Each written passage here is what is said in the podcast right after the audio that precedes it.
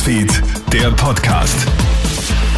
Schönen Freitag aus der Kronhit Nachrichtenredaktion. Felix Jäger hier mit deinem News Update. Gelingt jetzt mit Hilfe der Corona-Impfung der Durchbruch bei der Krebsforschung. In der Krebsforschung spielt die mRNA-Technologie, die bei den Corona-Impfstoffen von Moderna und BioNTech Pfizer zum Einsatz kommt, schon länger eine Rolle. Der Ansatz ist jedoch etwas anders als bei einer Impfung gegen einen Erreger von außen. Die Erfahrungen aus der Pandemie, die Milliarden von Impfungen, das schnelle Reagieren auf ein Problem. All das macht den Krebsforschern aber große Hoffnung. Paul Seewelder, Präsident der Heimischen Krebshilfe. Wenn man alleine die Zahl der neu zugelassenen Medikamente ansieht, dann war es noch nie so viel wie im Jahr 2021. Also ich denke, wir haben durchaus hier optimistische Perspektiven im Kampf gegen den Krebs.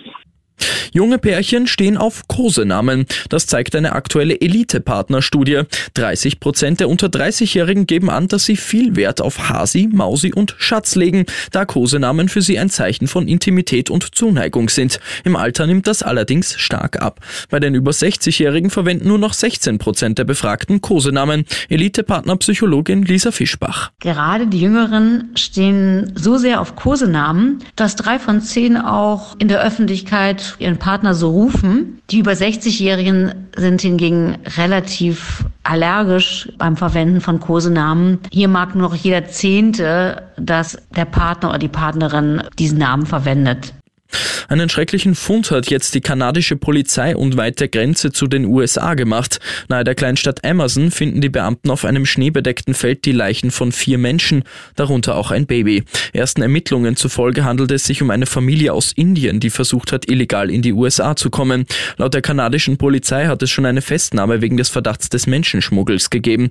Die Familie ist wohl kurz vor der Grenze bei einer Temperatur von minus 35 Grad mitten in einem Schneesturm ausgesetzt worden. Und kein Erfolgserlebnis heute für die österreichischen Skifahrer bei der Abfahrt von Kitzbühel. In einem wegen starken Windes verkürzten Rennen holt sich am Ende ein Norweger den Sieg.